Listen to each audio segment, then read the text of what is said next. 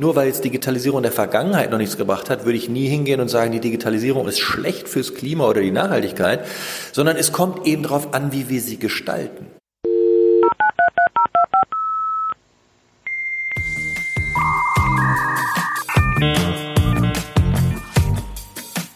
Das Internet ist für uns alle Neuland.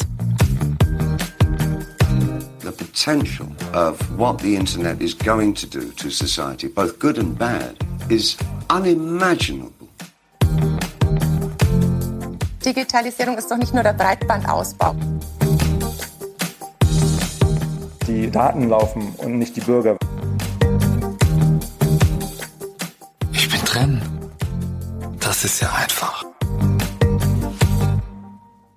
Herzlich willkommen zum Digitalen Anstoß, dem Podcast der Initiative D21 für die digitale Gesellschaft. Mein Name ist Rebecca Görmann und wir sprechen heute über digitale Nachhaltigkeit. Das ist ein, ich würde mal behaupten, wirklich brennendes Thema, denn der Schutz von Umwelt und Klima durch ökologische Nachhaltigkeit ist wohl eine der größten gesamtgesellschaftlichen Herausforderungen dieses Jahrhunderts.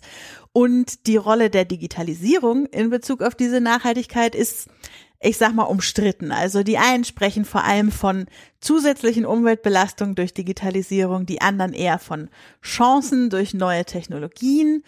Und um da heute mal ein bisschen Licht ins Dickicht zu bringen, habe ich mir einen Experten hier in den digitalen Anstoß eingeladen, nämlich Professor Dr. Tilman Santarius. Er forscht und publiziert zu den Themen Klimapolitik, Handelspolitik, nachhaltiges Wirtschaften, globale Gerechtigkeit und digitale Transformation, lehrt an der Technischen Universität Berlin und am Einstein Center Digital Futures und leitet eine Forschungsgruppe zum Thema Digitalisierung und sozialökologische Transformation. Herzlich willkommen, Tillmann. Schön, dass du dir heute Zeit für uns nimmst. Hallo, ja, freut mich. Bin gern dabei. Das ist toll. Ja, man hat es eben schon gehört. Digitalisierung und sozial-ökologische Transformation ist der Name von eurer Forschungsgruppe. Was macht ihr denn da so? Also jetzt mal für jemanden erklärt, der von dem Thema vielleicht noch nicht so viel Ahnung hat. Ja, ich fange mal hinten an bei der sozial-ökologischen Transformation im Titel. Es geht letztendlich um Nachhaltigkeit, aber warum ich diesen Begriff nicht verwende, sondern den der Transformation, liegt einfach daran, dass wir seit 30, 40 Jahren über Nachhaltigkeit sprechen und viel zu wenig passiert ist. Mhm. Und deswegen ist die Atmosphäre inzwischen vollgepumpt mit Treibhausgasen, sind ein Großteil der Böden schon übernützt, hat das Artensterben radikal zugenommen und auch in sozialer Hinsicht Hinsicht die Polarisierung von Einkommen und Wohlstand und Vermögen hat extrem zugenommen. Es muss sich grundständig etwas ändern. Es reicht nicht mehr nur ein bisschen ökologisch zu modernisieren. Es muss sich wirklich fundamental an der Produktion, am Konsum, an unserem Denken auch, an den Infrastrukturen, an der Politik was ändern, damit Nachhaltigkeit überhaupt noch stattfinden kann. Und das ist die sozial-ökologische Transformation. Mhm. Und wenn es jetzt heißt Digitalisierung und sozial-ökologische Transformation in unserem Titel, dann schauen wir uns nicht so sehr an, welche ökologischen Fußabdrücke die Herstellung von Smartphones oder Laptops oder Datenzentren haben. Wichtiger Punkt, werden wir vielleicht auch gleich noch drüber sprechen, mhm. machen aber andere, ist eher sozusagen technikwissenschaftlich. Wir gehen da sozial- und verhaltenswissenschaftlich dran und gehen davon aus und beobachten auch, dass Digitalisierung viele unserer Praktiken verändert, sozialen Wandel mit sich bringt. Mhm. Und da stellen wir dann die Frage, ist denn dieser Wandel, der soziale Wandel, der mit der Digitalisierung einhergeht, ist der eigentlich nachhaltigkeitskonform? Bringt der einen positiven Beitrag für die dringend notwendige sozialökologische Transformation oder ist der eher kontraproduktiv? Also wir schauen quasi auf Digitalisierung als ein Phänomen der gesellschaftlichen Veränderung und prüfen dann, inwieweit das gut oder schlecht für Umwelt und Gerechtigkeit ist. Ja, da sind wir ja ziemlich auf einer Linie, würde ich sagen. Initiative D21 sieht Digitalisierung ja auch sehr in diesem gesellschaftsverändernden Spektrum. Und genau, also ich freue mich sehr, alles, was du jetzt schon angedeutet hast, das äh, passt sehr gut zu dem, was ich eh vorhatte, heute mit dir zu besprechen.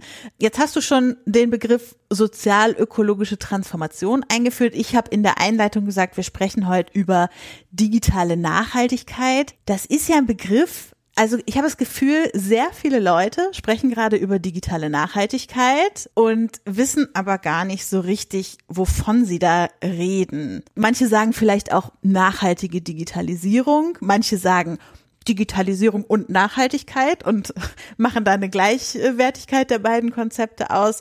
Welchen Begriff findest du am besten? Ist es das gleiche oder ist es wichtig, dass wir das auch unterscheiden? Also ich verwende auf jeden Fall den Begriff der nachhaltigen Digitalisierung, mhm. denn wie schon eben gesagt, Digitalisierung findet erstmal jetzt statt, aber sie ist noch nicht auf Nachhaltigkeit ausgerichtet.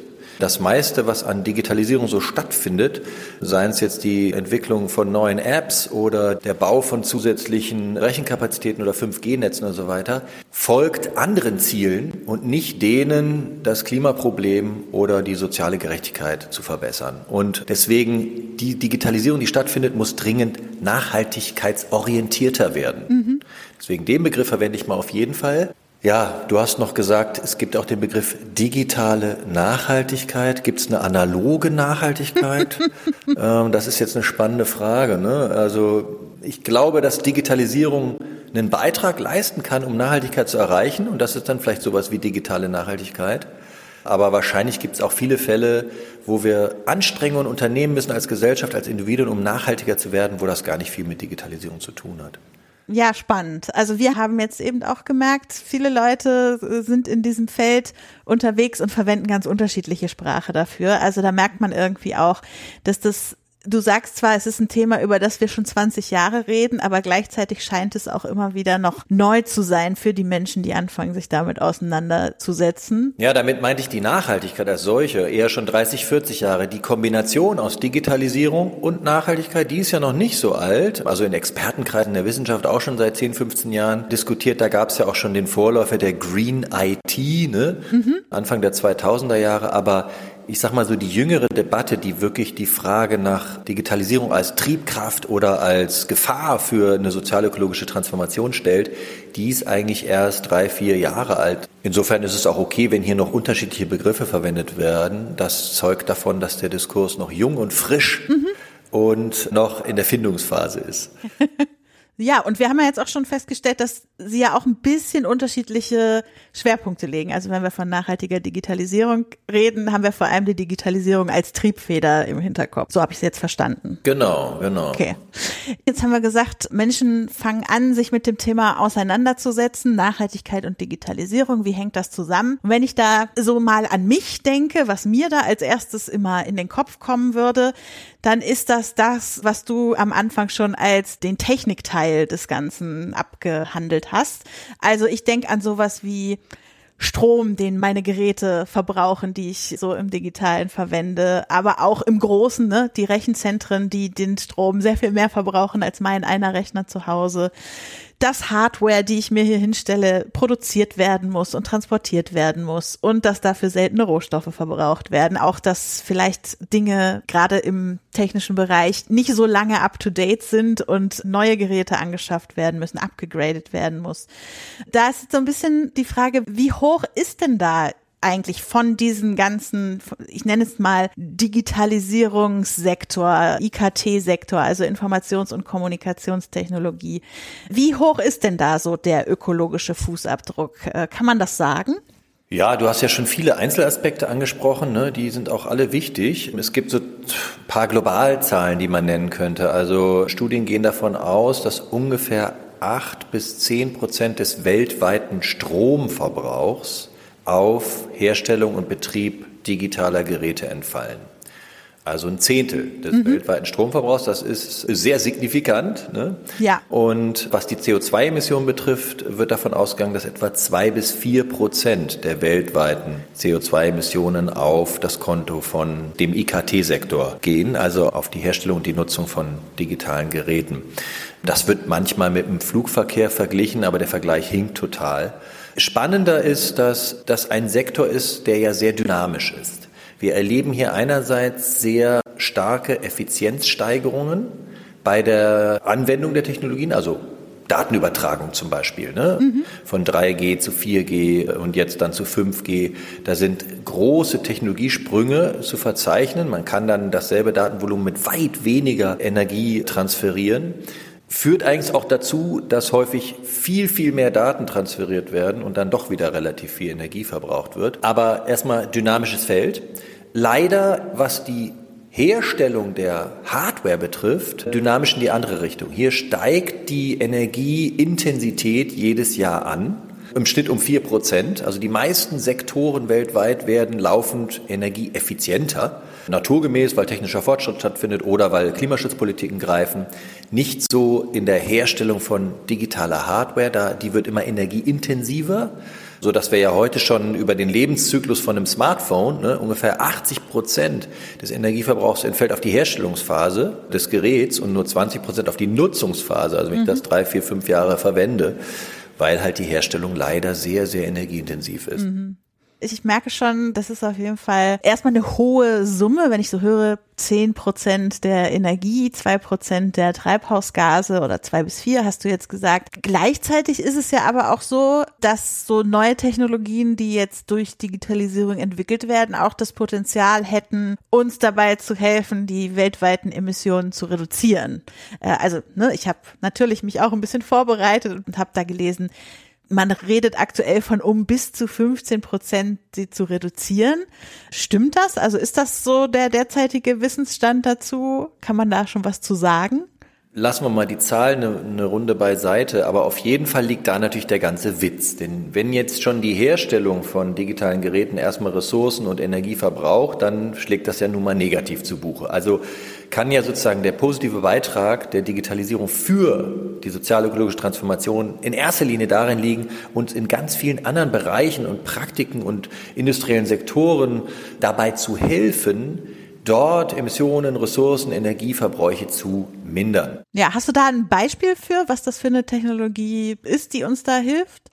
Das ist ein ganzes Bündel. Das können sehr, sehr viele verschiedene Technologien sein. Ich bringe mal zwei aus dem Shopping-Bereich. Das ist einmal ein ganz konventionelles Gebrauchthandelsplattform wie eBay Kleinerzeigen.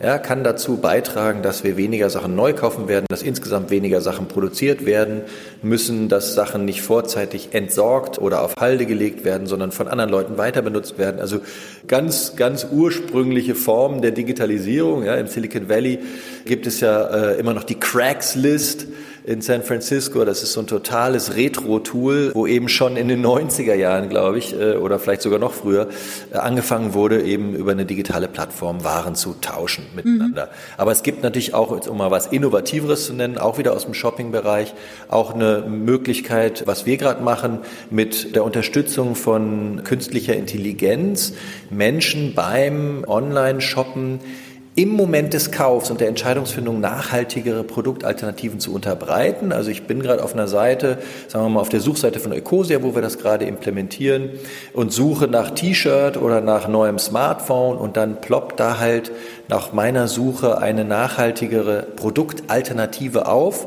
und macht es Menschen sehr einfach, sich nachhaltig zu verhalten oder nachhaltiger zu verhalten zum Beispiel. Das wäre jetzt etwas, was eher hochkomplex und Hightech betrieben funktioniert und hoffentlich dann auch in der Zukunft dazu beiträgt, dass eben insgesamt im Konsumbereich sich was Richtung Nachhaltigkeit bewegt. Mhm. Das sind jetzt nur zwei Beispiele gewesen, ein ganz altes, ein sehr junges und so kann man eigentlich alle Bereiche durchgehen, Landwirtschaft, Energie, in der Mobilität lassen sich auch tausend Beispiele finden, wie wir mit Hilfe von Apps oder Mobility as a Service Plattformen und so weiter unsere Mobilität umweltfreundlicher gestalten.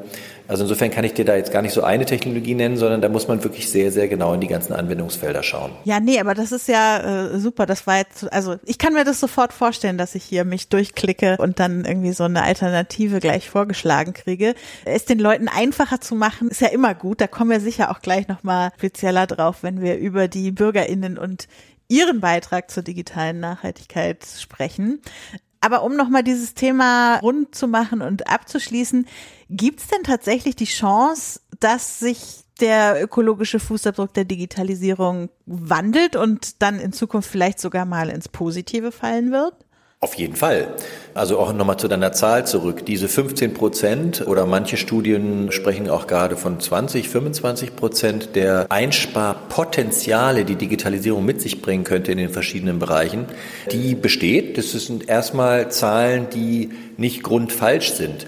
Das heißt, wir können, wenn wir statt eine Zeitung am Kiosk zu kaufen, das Ding online lesen, erheblich CO2 sparen. Es wurde schon ganz früh ausgerechnet, wie man irgendwie durch einen Download von MP3-Dateien gegenüber einer CD pro Album ein bis zwei Kilo CO2 sparen kann. Mhm. Ne? Und davon gibt es ganz, ganz viele Beispiele. Ähm, also die Einsparpotenziale bestehen. Jetzt gibt es zwei Probleme. Erstens die Rebound-Effekte. Das ist so ein bisschen mein Leib- und Magenthema, weil ich mich auch schon seit sehr vielen Jahren, auch nicht nur im digitalen Feld, sondern in anderen Bereichen der Ökonomie mit Rebound-Effekten beschäftige. Was heißt das, Rebound-Effekt?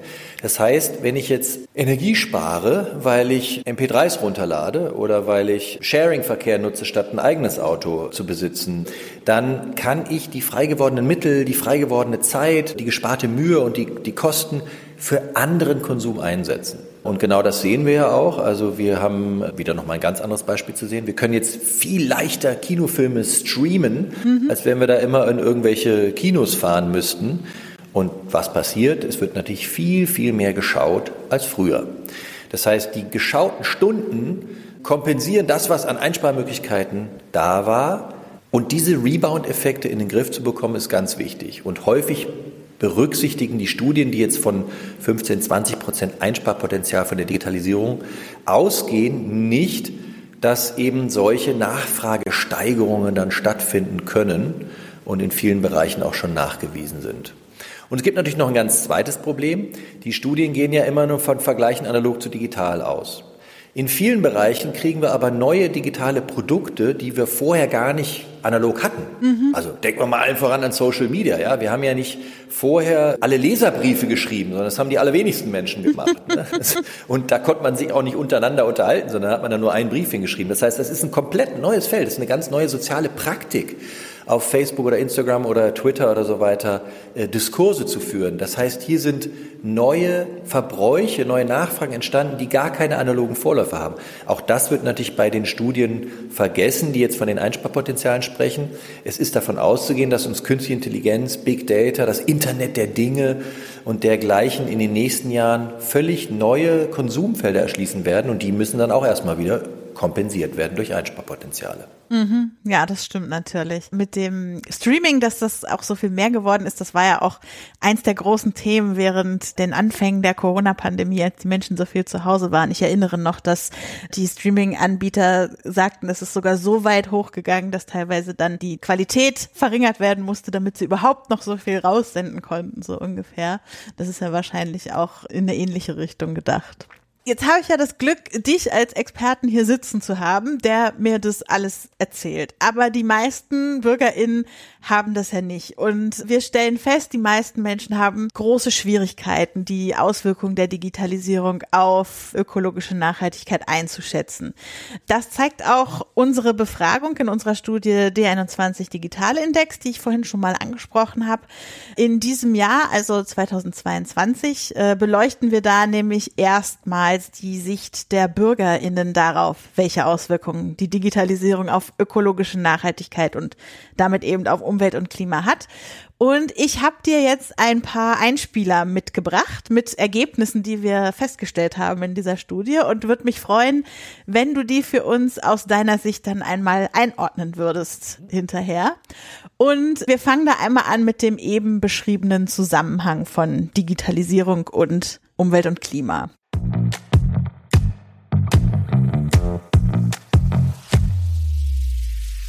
Etwa ein Drittel der Menschen glaubt an einen überwiegend positiven Einfluss der Digitalisierung auf Umwelt und Klima. Aber etwa genauso viele an einen eher negativen Einfluss.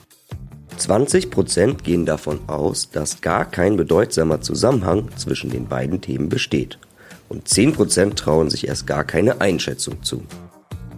Von vier Wissensfragen zum Einfluss der Digitalisierung konnten drei nicht einmal von der Hälfte der Bürgerinnen richtig beantwortet werden.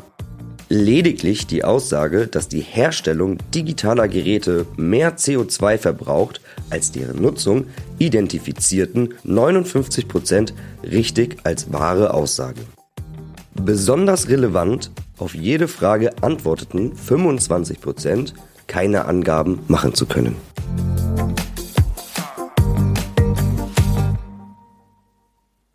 Tja, also die Wechselwirkung ne, von Digitalisierung und Nachhaltigkeit scheint für die Menschen sehr abstrakt zu sein. Also es herrscht viel Unwissen und Unsicherheit. Ich würde mir mal herausnehmen zu sagen, so wird es nix mit der Mobilisierung der Bevölkerung im Kampf gegen den Klimawandel in Bezug auf ihr digitales Verhalten. Was sagst du dazu, zu diesen Ergebnissen und was denkst du, muss da getan werden? Also ich fange mal hinten an. Ich finde diese Ergebnisse sehr spannend. Und das Letzte ist ja auf jede Frage antwortet mit 25 Prozent keine Angabe machen zu können. Das sagt uns zweierlei. Nämlich äh, zum einen, dass das Wissen über die Zusammenhänge von Digitalisierung und Klima oder Nachhaltigkeit eben noch nicht sehr weit verbreitet ist. Mhm.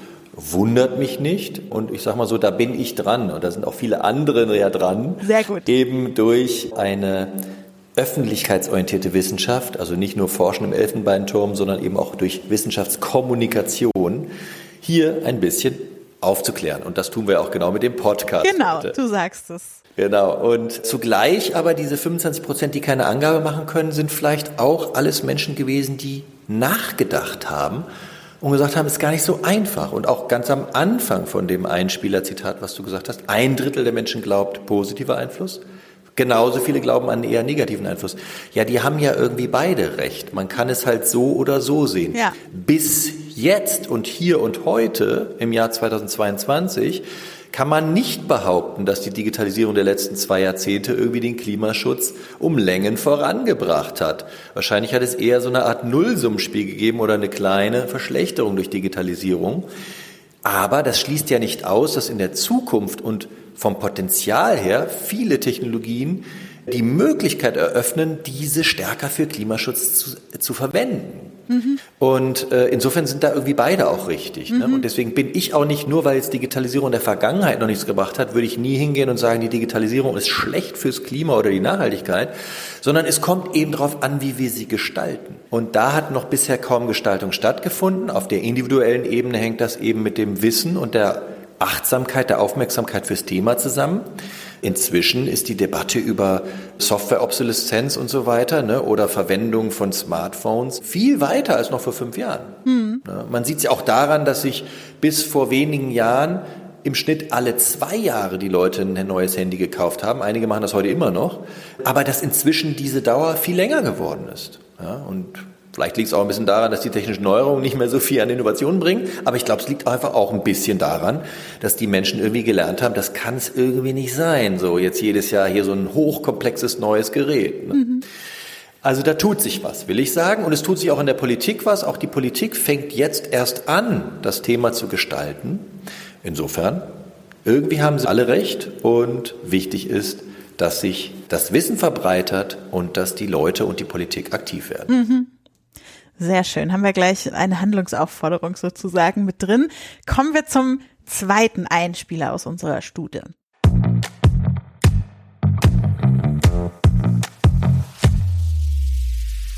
Wenn die BürgerInnen an den Zusammenhang von Digitalisierung und Nachhaltigkeit denken, sehen sie am meisten Chancen in der Effizienzsteigerung in Unternehmen und Fabriken, automatisiert gesteuertem Energieverbrauch in Gebäuden sowie neuen Technologien im Bereich erneuerbarer Energien.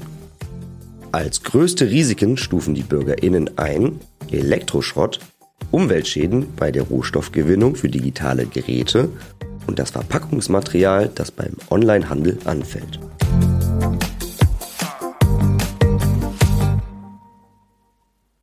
Fragt man also die BürgerInnen, betonen sie in Bezug auf die Chancen vor allem, ich sag's jetzt mal ein bisschen platt, die Sachen, die außerhalb ihrer individuellen Reichweite liegen. Das entbindet sie ja auch so ein bisschen von der Selbstbeteiligung. Sind das denn wirklich die größten Chancen, auf die wir setzen sollten? Ähm, ich würde die anders formulieren.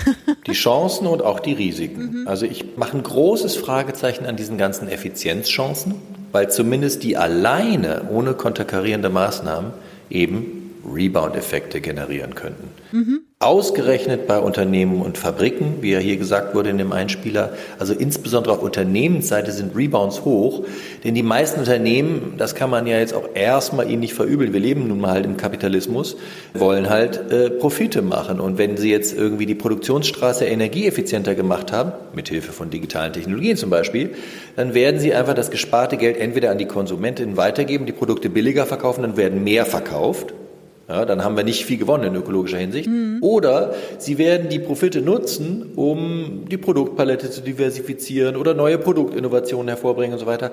Selten, das wäre gut, selten werden die Unternehmen, weil sie energieeffizienter geworden sind, das gesparte Geld nehmen und Bäume pflanzen im globalen Süden, um die CO2-Emissionen zu binden, oder das Geld nehmen, um ihre Fabriken noch besser äh, gegen Wärmeverluste zu isolieren oder noch weitere Investitionen in Nachhaltigkeit zu tätigen. Ne? Das ist kein Automatismus. Mhm. Also die Rebounds sind große Gefahr. Deswegen Fragezeichen an diese ganzen Effizienzchancen. Ich würde die Chancen ich bleibe jetzt mal lieber auf der individuellen Seite. Ich nehme an, dass auch viele Bürgerinnen und Bürger diesen Podcast hören. Auf der individuellen Seite sehe ich die Chancen vor allen Dingen im anders machen. Mhm. Nicht so sehr im effizienter machen, sondern im anders machen. Also eben habe ich ja schon das Beispiel Secondhand und Gebrauchthandel gebracht. Oder in Frankreich gibt es ein Gesetz, was das Wegschmeißen von Lebensmitteln durch Restaurants und Supermärkte verbietet. Brauchen wir dringend in Deutschland so ein Gesetz? Und Digitalisierung kann hier einen großen Beitrag leisten, dann die Umsetzung dieses Gesetzes zu vereinfachen und zu ermöglichen durch solche wie Too Good To Go oder Foodsharing Apps oder äh, Plattformen, wo man noch Lebensmittel tauschen kann, bevor sie denn das Mindesthaltbarkeitsdatum erreichen und, und, und. Also anders machen, innovative Praktiken hervorbringen, finde ich besser als Effizienzchancen realisieren, die möglicherweise mit Rebounds einhergehen. Mhm. Und was die Risiken betrifft, hier stufen die Bürgerinnen das Risiko des Elektroschrotts hoch ein. Ja, das ist wirklich ein Problem. Also Circular Economy und Recycling muss dringend hochgehen, gerade auch bei digitalen Geräten. Das sind ja so richtige Rohstofflager, ja, das sind sozusagen Schätze, was nicht nur seltene Erden, sondern einfach auch knappe Materialien und Ressourcen betrifft. Also, dass da was getan wird, ist total wichtig und das ist ein Risiko, wenn sich da nichts tut. Aber Verpackungsmaterial durch Onlinehandel, ja, müssen wir angehen, ist ein Problem. Ich sehe die viel größere Gefahr, dass der Onlinehandel insgesamt zunimmt. Digitalisierung wirkt gerade als Konsumsteigerung durch personalisierte Werbung, durch den viel einfacheren Kauf aller möglichen Produkte durch die Kostenminderungspotenziale, die es dadurch gibt, dass ich mir im nationalen oder gar transnationalen Markt das billigste Produkt aussuchen kann und so weiter und so fort. Das heißt, die Konsumsteigerung, die mit der Digitalisierung einhergeht, die ist das größte Problem.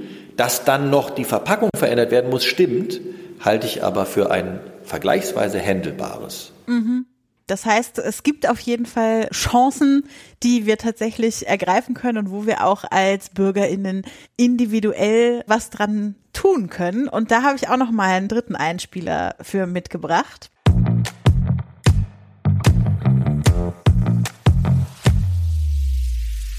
Immerhin, jeder Fünfte geht davon aus, dass individuelle Entscheidungen und das eigene digitale Verhalten einen bedeutsamen Einfluss darauf haben, ob Digitalisierung nachhaltig ist oder nicht.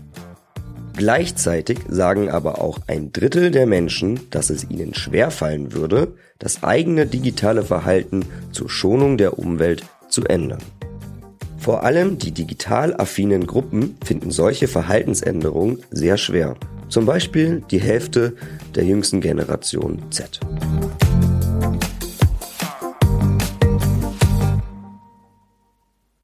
Wie ordnest du das ein? Würdest du sagen, das ist paradox, dass wir zwar 20 Prozent haben, die sagen, ja, mit individuellen Entscheidungen kann ich was machen, aber gleichzeitig 33 Prozent haben, die sagen, ach, aber zu schwer ist es mir dann doch? Oder ist das auch ein bisschen naheliegend? Ja, wir leben halt in einer komplexen Gesellschaft. Es gibt sehr unterschiedliche Subgruppen. Wir kennen ja auch die Sinusmilieus oder andere. Ne? Da gibt es natürlich sehr, sehr, also nicht nur unterschiedliche Digitalaffinitäten, sondern auch sehr, sehr verschiedene Wertesysteme, die einzelne Bevölkerungsgruppen teilen. Ne? Also zwischen den Traditionalisten, die wahrscheinlich irgendwie noch mit Tastenhandy rumrennen und ihre Pullover tragen, bis sie total verschlissen sind, und den Konsumhedonisten, die sich vielleicht jedes Jahr ein neues Smartphone kaufen, liegen halt große Werteunterschiede auch und Unterschiede in den Praktiken dann. Und dass es den einen dann leichter fällt, irgendwie äh, digitale Suffizienz zu praktizieren und den, die anderen sich davon nicht lösen können, liegt äußerst nahe. Ich glaube, dass auf jeden Fall diese Aussage, jeder Fünfte glaubt, dass das individuelle Verhalten entscheidend ist, richtig ist. Denn es ist natürlich nicht nur das individuelle Entscheidende. Mhm. Ich habe eben schon gesagt, Politik muss dringend äh, Digitalisierung gestalten. Unternehmen, da gibt es auch viele innovative Unternehmen, die tolle, nachhaltigkeitskonforme Produkte offerieren. Ja, also mal ein Beispiel, WindCloud, ja, ist zum Beispiel ein kleines Unternehmen aus Schleswig-Holstein, die eine Cloud-Lösung anbieten und gleichzeitig einen eigenen Windpark betreiben und damit also erneuerbaren Strom für die Rechenzentren bereitstellen und das Ganze sozusagen aus regionaler Hand. Ja, das ist also nur eins von ganz vielen super Beispielen. Also, dass ich bei allen gesellschaftlichen Akteursgruppen was tun muss, ist klar. Aber auf Konsumebene bei den VerbraucherInnen muss sich eben was ändern, damit in der gesellschaftlichen Breite die Bereitschaft steigt und der politische Druck steigt, dass auch die anderen Akteure aktiv werden. Ne? Je mehr es einem wachsenden Teil der Bevölkerung wichtig ist, dass Digitalisierung auch nachhaltigkeitskonform ist, desto mehr wird dann auch Politik und Unternehmen und Zivilgesellschaft und so darauf reagieren. Und deswegen ist alleine schon die Wahl einer Open-Source-Technologie ein wichtiges politisches Signal. Es ist nicht nur ein individuelles Verhalten, sondern es ist ein politischer Akt. Ja, oder dass ich eben nicht Microsoft Teams verwende, sondern Big Blue Button beim Videostream ist nicht nur irgendwie dazu gedacht, dass ich vielleicht selber damit irgendwie die Stromverbräuche verringere, tue ich vielleicht sogar noch nicht mal, sondern dass ich einfach ein Signal nach außen setze, dass es wichtig ist, dass sich die künftigen Generationen oder auch jetzt in Kürze die Menschen in der Breite darum kümmern, dass Nachhaltigkeit zum Standard wird. Das finde ich einen sehr, sehr positiven Impetus für mich selber als Person, rauszugehen jetzt aus diesem Gespräch und zu sagen, tatsächlich kann es auch was bewirken, wenn ich individuell eine Entscheidung treffe. Aber wenn wir es jetzt nochmal rund machen und auf alles zurückgucken, worüber wir so in den letzten 30 Minuten geredet haben, wenn wir auf die Zukunft gucken, was würdest du sagen, wer sind denn jetzt, also neben mir als Individuum und all den anderen Individuen in unserer Gesellschaft, wer sind die AkteurInnen, die jetzt gefragt sind und in Zukunft gefragt sind, damit wir es hinkriegen, dass Digitalisierung zur Chance für Umwelt und Klima wird? Ja, ich habe ja eben schon gesagt, auf jeden Fall alle Akteure, aber ich will jetzt nochmal welche hervorheben. Mhm. Äh, neben den progressiven Unternehmen, glaube ich, ist es ganz wichtig, dass die Zivilgesellschaft viel aktiver wird in der Verknüpfung von Digitalisierung mit Nachhaltigkeit. Ähm, und hier vielleicht auch gleich mal verbunden mit einer, ähm, mit einer kleinen Terminwerbung. Wir haben schon 2018 eine große Konferenz angezettelt, die Bits und Bäume Konferenz, wo wir die Tech und Hacker äh, und Digitalszene zusammenbringen wollten mit der Nachhaltigkeits- und Entwicklungszusammenarbeits- und Gerechtigkeitsszene in Deutschland. Und wir machen jetzt von 30.09. bis 2. Oktober 2022 wieder eine große Bits- und Bäume-Konferenz in Berlin, um eben auch zu mobilisieren in der Zivilgesellschaft, um die verschiedenen NGOs von der Open Knowledge Foundation über den Chaos Computer Club bis Greenpeace oder Bund für Umwelt und Naturschutz zu empowern, zu ermächtigen, mit Informationen auszustatten und auch zusammenzubringen, sodass die Forderungen stellen, Druck ausüben auf Politik und Wirtschaft, damit sich da in Richtung nachhaltige Digitalisierung was tut. Also ich glaube, Zivilgesellschaft ist super wichtig, um Debatten voranzubringen und um zu mobilisieren. Und was ich eben schon gesagt habe, auch ich halte Politik für sehr wichtig. Ich bin total dankbar und froh, dass sich auf EU-Ebene einige große Gesetzgebungsvorhaben auf den Weg gemacht haben oder auf den Weg gebracht wurden, die Digitalisierung stärker gemeinwohlorientiert zu gestalten. Allen voran der Digital Markets Act, der Digital Services Act, jetzt soll es einen European Data Act geben und so weiter. Nur in diesen Gesetzgebungsverfahren spielt ökologische Nachhaltigkeit bisher kaum eine Rolle. Mhm. Das heißt, der nächste Schritt muss sein, das da reinzubringen und auch die Politik, sei es jetzt in Europa oder in Deutschland oder eben international, stärker noch zu ermächtigen, auch Digitalisierung und Nachhaltigkeit in Verein zu gestalten. Sehr schön. Zum Abschluss kannst du uns sowas malen wie ein Worst- und ein Best-Case-Szenario zum Thema Digitalisierung und ihr Einfluss auf die ökologische Nachhaltigkeit. Also was passiert, wenn wir, und mit wir meine ich jetzt nicht nur uns als Individuen, sondern all die AkteurInnen, über die wir jetzt gesprochen haben, was kann passieren, wenn wir uns nicht gut mit dem Thema auseinandersetzen, die Digitalisierung zur Chance für die Umwelt zu machen und was kann passieren, wenn wir das hinkriegen? Also ein Worst-Case-Szenario, um auch nochmal ein Beispiel zu bringen, sehe ich in der Ausbreitung des Internets der Dinge. Wenn hier unreflektiert sich Haushalte, Unternehmen, öffentliche Institutionen daran machen, möglichst alles mit allem zu vernetzen, dann wird die Nachhaltigkeit hinten runterfallen. Also es wird eine rapide Verschlechterung geben, alleine durch die Ressourcenverbräuche in der Herstellung, aber dann eben auch für den Betrieb der ganzen Vernetzung und des Datenaustauschs zwischen diesen vernetzten Maschinen und Geräten. Das halte ich für so eine Horrorvision. Also hier kritisch ranzugehen und sicherlich im Einzelfall irgendwie was miteinander zu vernetzen, wo Ressourcen eingespart werden können. Stichwort Smart Home, automatisierte Heizungssteuerung halte ich für ein potenziell gutes Feld, aber auch in ganz vielen Bereichen zu sagen, nö, das muss jetzt hier nicht digital werden, das funktioniert auch wunderbar wie bisher. Das ist ganz wichtig. Und eine positive Chance sehe ich vor allen Dingen darin, dass immer mehr Menschen auch alternative Dienstleistungen zu den großen Plattformen wählen und es jetzt eben zu den, vor allen Dingen zu den großen Shopping- und Social-Media-Plattformen zunehmend wirklich nachhaltigkeitsorientierte, Open Source, userseitig entwickelte, kooperative Anwendungen gibt. Und wenn die sich stärker ausbreiten, dann ist das super. Also ein Stichwort wäre WhatsApp abschalten, dafür Signal installieren. Das ist ein toller Trend, wie viele Menschen bei Telegram und bei Signal hinzugekommen sind in den letzten Jahren. Jetzt müssen wir noch gucken, dass vielleicht bei WhatsApp auch wirklich ein paar weniger werden. Das ist nur ein Beispiel. Ne? Hier sehe ich sozusagen ein Best-Case-Szenario in die Richtung, in die es sich bereits entwickelt. Muss es weitergehen, da müssen auch noch mehr Bereiche als jetzt Social Media ergriffen werden. Und dann kann auch Digitalisierung wirklich einen Beitrag zur sozialen und ökologischen Entwicklung leisten. Sehr schön. Ja, vielen Dank für das Gespräch, Tillmann. Ich bin sehr froh, dass wir tatsächlich auch so viele positive Noten in dem Gespräch hatten und uns so viel mit den Chancen der Digitalisierung für die ökologische Nachhaltigkeit beschäftigen konnten und dass wir auch hoffentlich der einen oder dem anderen ZuhörerInnen hier auch ein paar Handlungsimpulse mitgeben konnten. Also vielen Dank dafür. Gerne, danke. Und wenn man jetzt noch ein bisschen mehr mitbekommen will von dem, was du machst, was ihr in eurer Forschungsgruppe so macht, gibt es Kanäle, wo man euch folgen kann, irgendwelche Podcasts, die ihr macht oder ein Twitter-Account oder ein Newsletter, den man unbedingt abonnieren sollte. Gibt's da was? Also wir haben auf jeden Fall unsere Webseite nachhaltige-digitalisierung.de. Da findet man so ziemlich alles drauf. Ja, verlinke ich auf jeden Fall in den Show Notes. Das wäre schön. Und da gibt's auch ab Juni 2022 neue Kurzvideos von uns drauf. Die gibt's natürlich dann auch auf Videoplattformen. Wir haben auch einen Twitter-Kanal, SustDigi, dem man folgen kann. Und ansonsten immer mal wieder auf unserer Veranstaltungsseite vorbeischauen, auf der Webseite. Wir machen natürlich jetzt auch wieder verstärkt Präsenzkonferenzen. Bitzenbäume habe ich schon erwähnt. Im Juni haben wir auch noch eine andere Konferenz in Berlin, wo es ein bisschen wissenschaftlicher zugeht.